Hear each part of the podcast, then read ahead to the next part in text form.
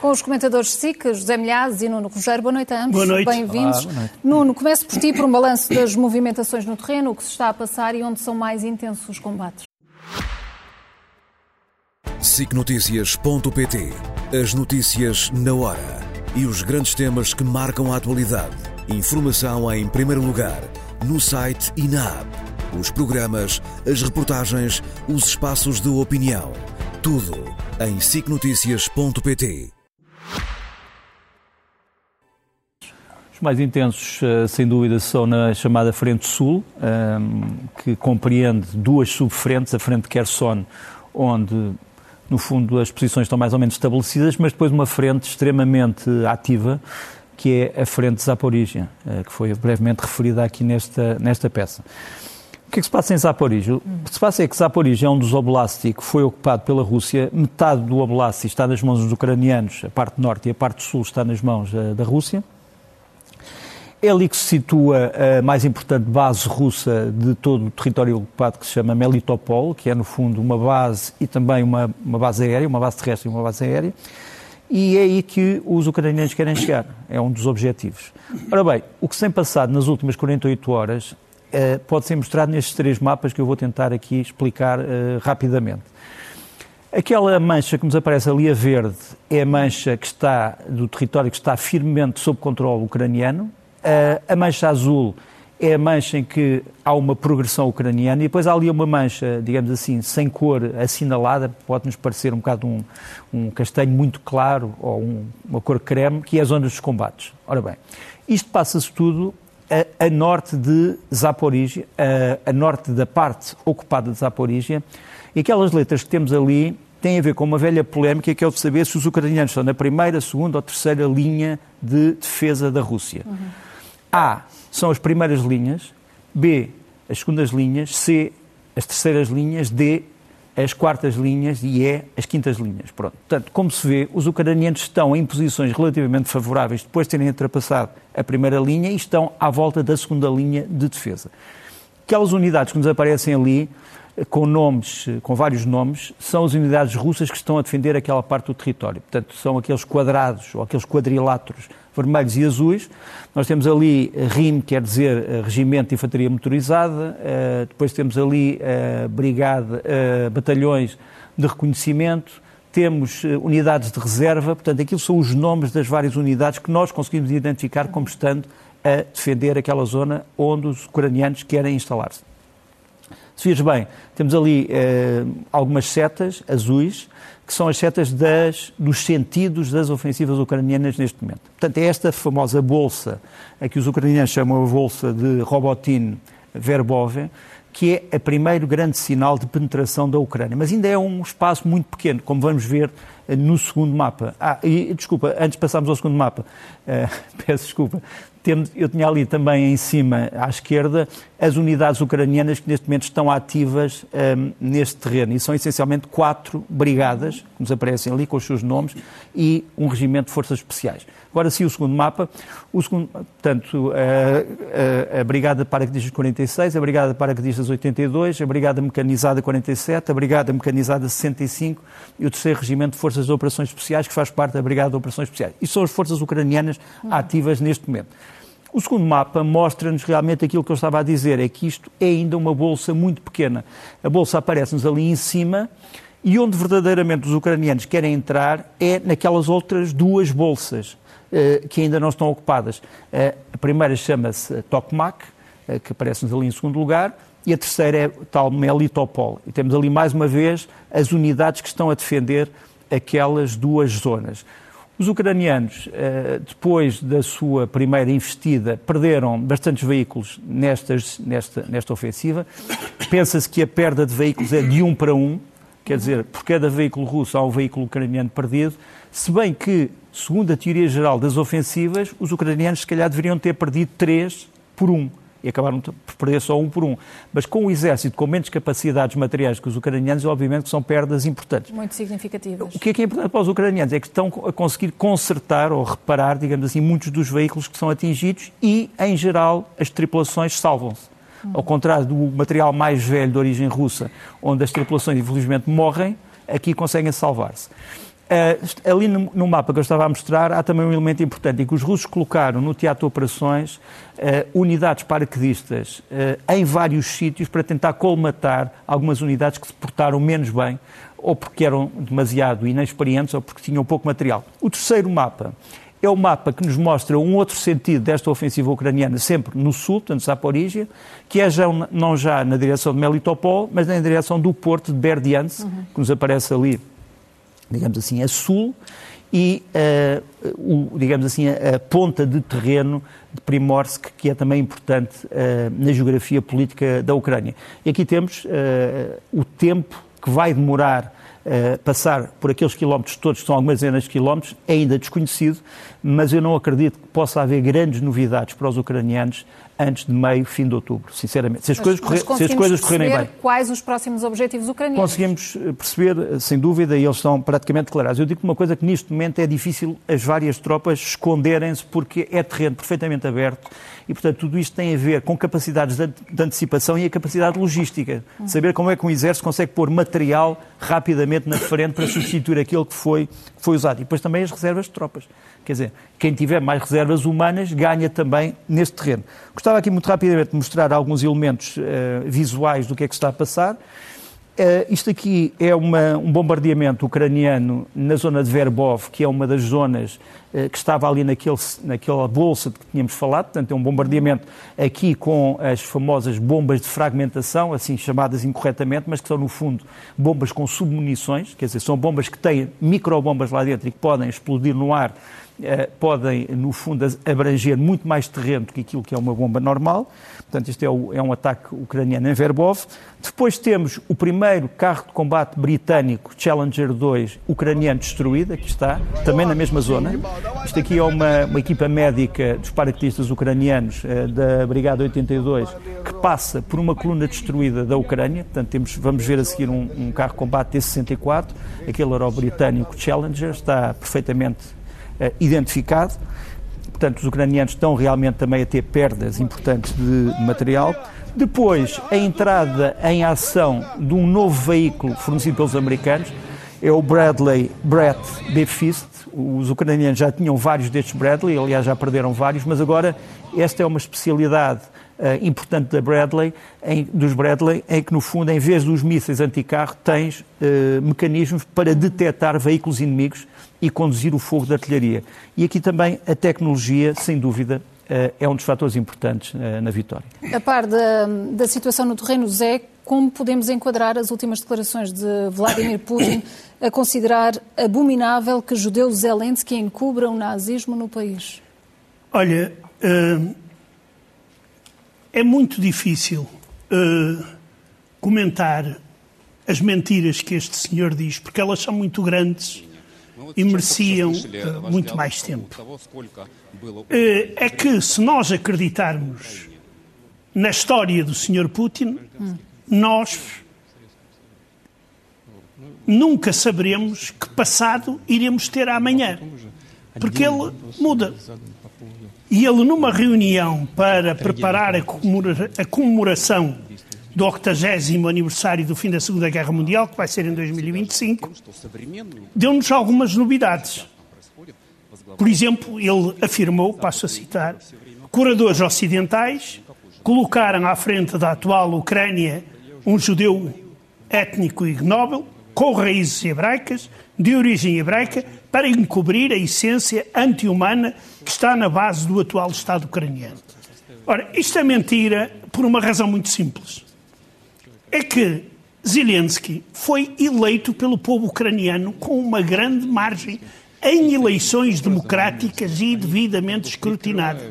A própria Rússia reconhece ou reconhecia que Zelensky era o presidente Putin eleito. Desse Putin esqueceu-se desse pormenor, porque Putin não sabe o que isso é. As eleições de Putin são todas truncadas e falsificadas. Depois, outra coisa que ele vem dizer é que os nacionalistas ucranianos eram tão maus, tão maus, que as tropas alemães da SS não eram elas as tropas alemãs que matavam os judeus.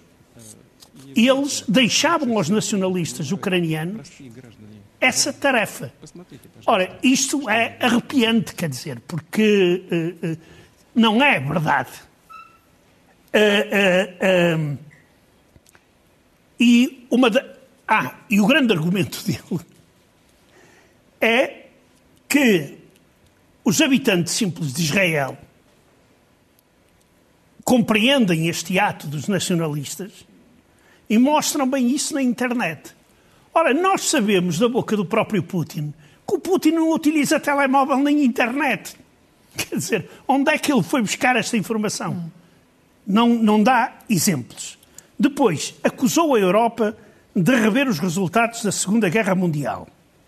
O que é mentira, porque na Europa nunca houve, digamos, uma tese única. Na Europa, a história discute-se. E não é uma história igual para todos. Todos os países da Europa, cada país da Europa, tem os seus manuais escolares. E são vários. Só na Rússia que existe um oficialmente uh, aprovado. E ele diz outra coisa que por experiência própria eu sei que é mentira, ele é aldrabão aqui, que é, ele apelou à abertura dos arquivos soviéticos e russos para mostrar uh, a verdadeira face da Segunda Guerra Mundial. E ele está há 23 anos no poder. Hum. Eu trabalhei muito nos arquivos russos e sei que isto é mentira. Estava tudo, está tudo praticamente fechado. Aos estrangeiros, esqueçam. E mesmo os próprios investigadores russos, há uma grande parte dos arquivos que continuam a ser escondidos sobre episódios que já ocorreram há, há não sei quantos anos atrás. O que é que pretende em concreto com esta retórica? Branquear o... totalmente a realidade? não é branquear. Aqui é pior. Aqui é pior. É, ele quando fala da, das matanças, do, do, assassinato dos judeus eh, na Ucrânia, que existiram por alguns nacionalistas, ele só diz uma parte da verdade. É verdade.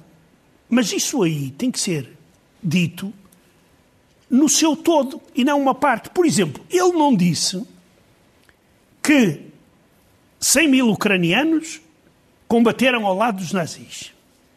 Mas contra os nazis combateram 8 milhões de ucranianos. Isso ele não diz. Também diz, não fala, dos cerca de 2 milhões de soviéticos que desertaram na Segunda Guerra Mundial. Porque há só heróis. A questão da Segunda Guerra Mundial na Ucrânia e dos nacionalistas ucranianos é muito complicada ela é alvo de uma forte discussão. E eu quero aqui dar dois exemplos de contributos para entender o passado e o presente da Ucrânia. O primeiro contributo que eu aconselho é um livro chamado Ucrânia, a Verdadeira Guerra, de um senhor chamado Nuno Rogério, que está aqui à, à nossa frente, que é um estudo... Não me, um estudo, não, não me embaraço. Não, não. É, não, é um estudo muito profundo e eu acho que deve ser lido para quem quiser compreender estas tonterias. Da minha parte e da parte de um ucraniano uh, de, de origem hebraica, Uh, dentro em breve vai sair o nosso livro que se chama A Mais Breve História da Ucrânia. E eu penso que as pessoas, se tiverem interesse, poderão ver que a situação não pode ser pintada a preto e branco. Tanto mais quando se trata de países novos e, às vezes, acontecimentos muito recentes. Tem que se ter muito cuidado. Ficamos, ficamos a aguardar, Zé. Há uma essa, coisa de que o Putin hora. também se esqueceu, é que há poucos meses ele tinha dito que o Zelensky não era judeu, era um falso judeu. Que, várias, que vários amigos dele hum. tinham dito em Israel, não, é um falso judeu. É uma nódoa do povo judaico, mas... Nuno, da frente de Donetsk, que notícias é que nos chegam? A, visita à frente Donetsk é a frente leste, não é? é? Faz parte de uma frente maior, onde está também Luhansk, onde está parte do Oblast de Kharkiv, que ainda está ocupado, portanto há um, 3% do Oblast de Kharkiv que ainda está ocupado, o Oblast de Luhansk está praticamente todo nas mãos da Rússia e 50%, 49% do, do, do, de Donetsk que está nas mãos dos ucranianos, portanto quase metade, metade. Eh, Zelensky foi uh, ver as suas tropas uh, neste, neste teatro de Donetsk, foi ver os paraquedistas, foi ver uh, várias brigadas mecanizadas, todas elas com nomes históricos, a Ivan Sirk, a Kolodniar, a Litsam Zimovo, são no fundo as brigadas mecanizadas independentes 92, 93 e 28, que têm no fundo aguentado a Grande Guerra em Donetsk se virmos bem as expressões das pessoas que aparecem aqui, dos militares, paraquedistas, uh, uh, pilotos de tanques, de carros de combate, aviadores, ninguém se ri. Podes ver estas imagens todas, não há risos, não há sorrisos. Eles sabem o que é que custou e o que é que está a custar manter esta linha em Donetsk e, portanto, digamos, essas são as más notícias. É que a Ucrânia perde, perde militares, sem dúvida. Perde provavelmente apenas metade ou um terço daquilo que têm perdido os russos, mas é preciso não nos esquecermos que a Ucrânia também tem uma população bastante mais pequena do que a população russa. Mas não podemos esquecer que a Ucrânia está a perder homens uh, e mulheres nesta guerra, sobretudo porque não tem tido o acesso a armas de que precisa para que, para que uh, possivelmente essas mortes fossem, fossem evitadas. Uh, Nesta zona temos tido algumas unidades, curiosamente, que não são muito faladas, entre elas uma unidade de polícia, que esta unidade que nos vai aparecer aqui é a única brigada de assalto ucraniana que é constituída por polícias nacionais. É a brigada Liut, que está também na zona de Donetsk, e digamos que o, o que está a passar aqui é que há uma série de batalhas pouco faladas, mas que envolvem tanta destruição como aquela que referimos em Zaporizhia. Zé, vamos olhar também para o nível de vida na Rússia. Vladimir Putin diz que é um país, um país rico, rico, com enormes uh, potencialidades, mas o que é que nos dizem os dados Olha, oficiais? Os dados oficiais mostram que Putin anda a fazer falsas promessas aos russos desde há muito tempo para cá. O que dizem dados oficiais? Hum. 78% da população russa vive em maior ou menor grau de pobreza. 21 vive na maior das misérias, tem um rendimento mensal inferior a 182 euros e 38 um rendimento mensal da ordem dos 260 euros. 27% da população recebe até 432 euros e 13% até 576. A classe média são cerca de 5% e os rendimentos da classe média ficam entre os 600 e os 1000 euros. Os milionários e multimilionários são da ordem dos 1,5%. Mais um dado: o salário médio na Rússia, mensal, é de 723 euros. Médio. Claro que me podem vir dizer como será natural, já nas redes sociais, daqui a um bocadinho, ah, e tal, mas Portugal, nós também estamos. E não sei. É verdade, nós temos problemas. Mas, segundo dados do Banco Mundial relativos a 2022, Portugal ocupava o 50 lugar quanto ao PIB, tendo em conta a paridade do poder de compra hum. per capita. A Rússia vinha 10 lugares mais abaixo. Agora as pessoas que tirem as devidas conclusões. A Rússia, um gigante riquíssimo, e Portugal um país periférico. E sobre a visita do líder da Coreia do Norte à Rússia, sobre esta ideia, Nuno, como é que se pode explicar e quais são os objetivos? A visita ainda não está totalmente assegurada, mas eu penso que ela vai acontecer. Uh, o grande problema é que vai, isto vai ter consequências para a Coreia do Norte. Aliás, os americanos já começaram a dizer isto vai haver uma espécie de uma de uma sanção, que nós não vamos dizer qual é em relação à Coreia do Norte, se ela fornecer armas a um país em guerra. Eh, é preciso não esquecermos que o secretário eh, de Estado norte-americano, Anthony Blinken, vai amanhã, não sei se já foi dito, vai amanhã a Kiev eh, levar mais um pacote de ajuda e vai falar sobretudo na questão da Coreia, com Zelensky. Nós vamos mostrar aqui uma, uma viagem que Kim Jong-un já fez a Moscou uhum. com muita segurança, que pare poderia parecer que ele estava a visitar Kiev porque vem de comboio, mas não, é uma visita à Rússia, sob, com, com, muitas medidas, de, como eu disse, de proteção. Agora, a Rússia vai precisar de muitas coisas que a Coreia tem, sem dúvida, sobretudo munições de artilharia, obuses, provavelmente carros de combate, peças. Agora, há um problema, é que se a Rússia fica dependente da Coreia do Norte em, em questões de material, provavelmente ficará ainda mais isolada do que estava até agora uh, no mundo. Porque é preciso não esquecermos que a Coreia do Norte é sancionada praticamente por todos os países do mundo. A Coreia do Norte, por exemplo, um dos países que olha com mais desconfiança ao que está a passar na Coreia do Norte é a própria China. Quer dizer, se a Rússia quiser, neste momento, afastar-se mais da China, pode apostar na Coreia do Norte. Depois há um outro problema. Como é que vão chegar as armas? É evidente que uh, há transportes aéreos e é evidente que há uma fronteira. Uh, mas pode haver acidentes. Pode haver acidentes, pode haver retorções, pode haver represálias difíceis de controlar, porque é preciso não nos esquecermos que a Coreia do Norte já explicou várias vezes que está num estado de guerra contra os Estados Unidos da América, contra a Coreia do Sul, obviamente. Última consequência, Coreia do Sul, é que, à medida que a Coreia do Norte fortalece o aparelho militar russo, também a Coreia do Sul vai ser tentada a fortalecer uhum. o aparelho militar ucraniano e a Coreia do Sul, neste momento, faz armas que praticamente mais ninguém faz no mundo. Zé, e no que diz eh, respeito às eh, transações comerciais eh, da Rússia com outros países, quais são aqui as consequências? Olha, há uma, Putin bem dizendo que quer retirar o dólar e, o euro das transações comerciais. Mas acontecem casos anedóticos como este. Desde o início da guerra da Ucrânia, as petrolíferas indianas compraram à Rússia, aumentaram as compras à Rússia de petróleo em 40 vezes, pagando preços de saldo e a Índia pagou com rupias que é a moeda oficial da Índia. Só que há um problema. A rupia não é convertível e não pode circular fora da Índia. E as empresas russas, neste momento, têm nas mãos rupias equivalentes a 59 mil milhões de dólares. E que os russos não sabem fazer, o, o que acabem fazer com aquilo.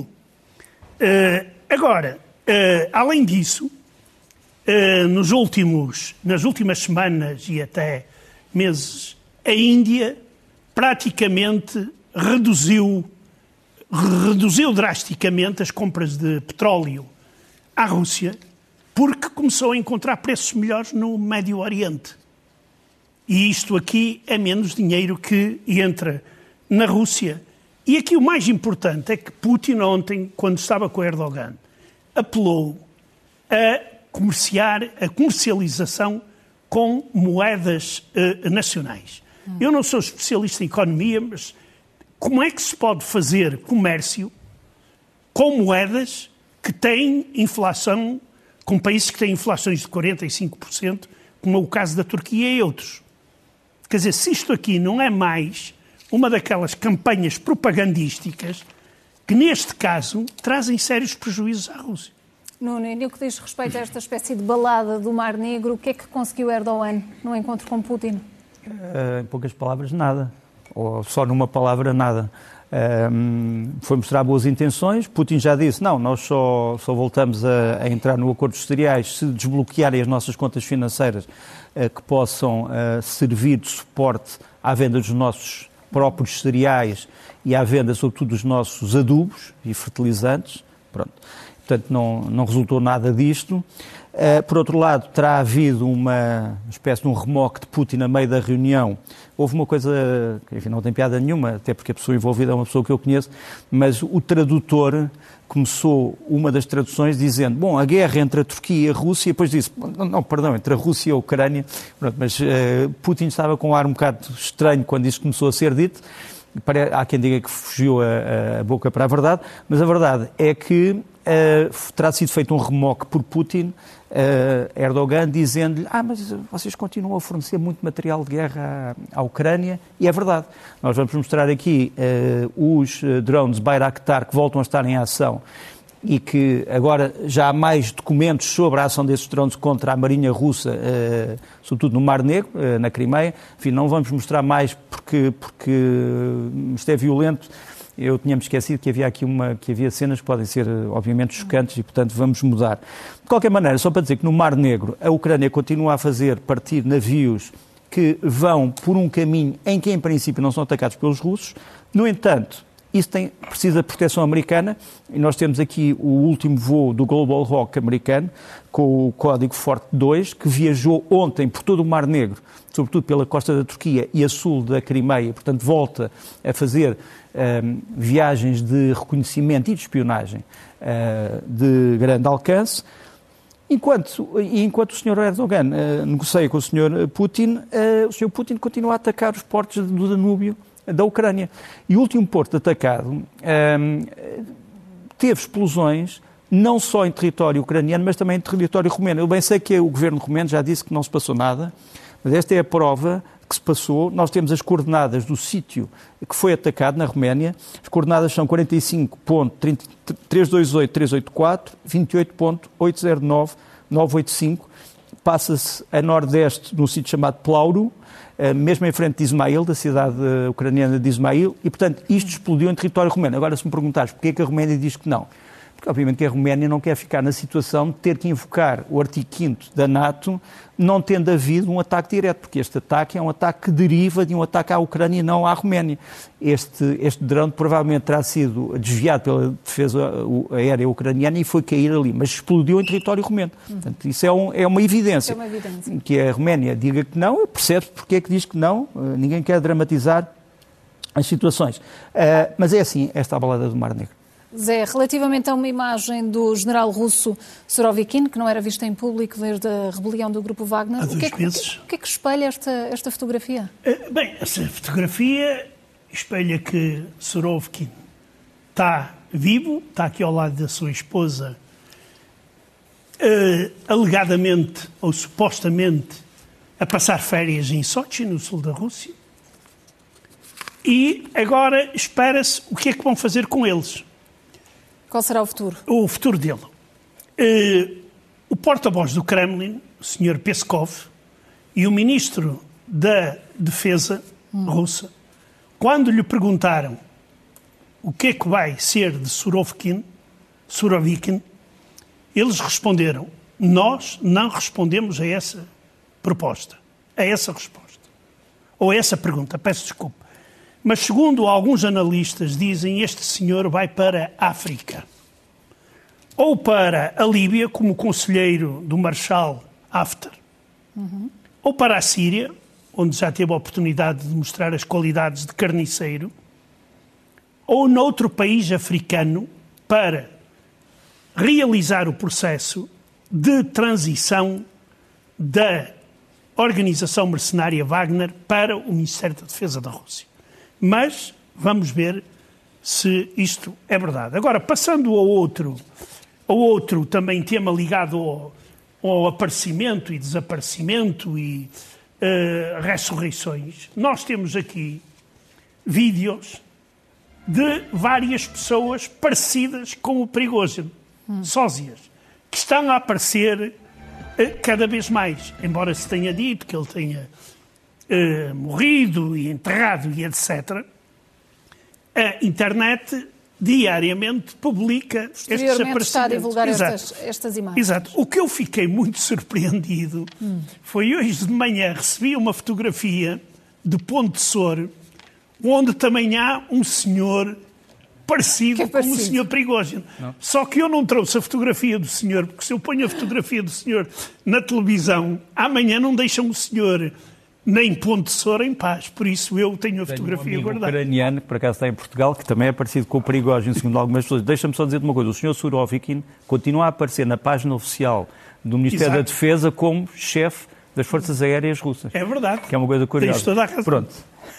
Nuno, e sobre, e sobre as operações especiais, muitas delas ainda secretas, há, há também novidades? Sim, no campo daquilo que, que é o bizarro, ou secreto ou discreto, um, ou, ou, que passa ao lado das grandes notícias, uh, algumas coisas para dizer. Primeiro, a constituição deste batalhão, chamado Batalhão Bolívar, que é um batalhão só de uh, voluntários ucranianos que vêm da América do Sul e da América Central, e alguns também do México, portanto já da, da, América do Norte, e que eh, se reúnem sob o nome de Bolívar em nome da libertação da terra ucraniana. Uh, depois, este, este documento que primeiro se julgou que era falso, mas que é verdadeiro, é um comunicado do Ministério dos Negócios Estrangeiros cubano que diz que a polícia cubana e o Ministério do Interior descobriram uma rede russa de imigração ilegal e de tráfico de seres humanos de cubanos para irem combater na Ucrânia, contra a Ucrânia. É a primeira vez que há um incidente desta magnitude entre Havana e uh, Moscovo, porque uh, estes homens foram presos, há muitos russos presos, uhum. e, portanto, nesse aspecto uh, é, algo, é uma, algo a seguir e estamos ainda no campo, obviamente, dos mistérios. Depois, este documento que o Ministério da Defesa russo diz que é falso, que é, no fundo, uma, aparentemente, uma ata em que o Sr. Shoigu, Ministro da Defesa, promove a mobilização urgente de 200 mil homens entre, entre setembro e novembro deste ano. Eu tenho algumas dúvidas sobre este documento, não tenho a certeza que seja verdadeiro, provavelmente é falso. Porque é que eu acho que é falso? Porque neste documento de mobilização não se vai dizer quantos homens é que são mobilizados. Quer dizer, não se vai dizer vamos mobilizar 200 mil homens. Portanto, claro. acho que este documento é. Mas este documento foi promovido por um grupo de refusniks, portanto, de, de, de russos que não querem combater, como sendo legítimo e depois foi transmitido aos ucranianos. Portanto, mais, mais mistério saber quem é que verdadeiramente, um, ehm, quem é que verdadeiramente um, ehm, produziu isto. Gostava ainda de, de, de, referir o próximo, o, próximo, o próximo documento, a próxima fotografia, se não se importam, uh, que é uma, uma fotografia que pode parecer estranha, mas neste momento os bombardeiros russos que vão tentar bombardear a Ucrânia, que têm destruído as cidades, estão a ser protegidos com pneus. Pneus que são colocados sobre a estrutura do avião, aparentemente para os proteger dos drones. E isto é na base de Engels, que é uma base que foi atacada já pelos ucranianos. E tem só mais duas coisas muito rápidas. Os mísseis, avançar, os mísseis antiaéreos Pantsir terão vindo do Ártico, imagina, para, para proteger a zona de Moscou, quer dizer, os russos já não tinham mísseis suficientes para proteger esta zona, tiveram que vir do Ártico, e por fim, novos mísseis ucranianos, uh, Iris-T, para defender uma cidade ucraniana, não vamos dizer aqui qual é, contra uh, ataques uh, de drones russos. Zé, e para, para fecharmos o comentário desta semana, um aviso sobre a capacidade é, e a criatividade russa. Ana Patrícia, é verdade, é, é uma foto que mostra que a oposição a Putin tenta de todas as formas, mesmo das mais criativas, chamar a atenção para a tragédia que é uma guerra.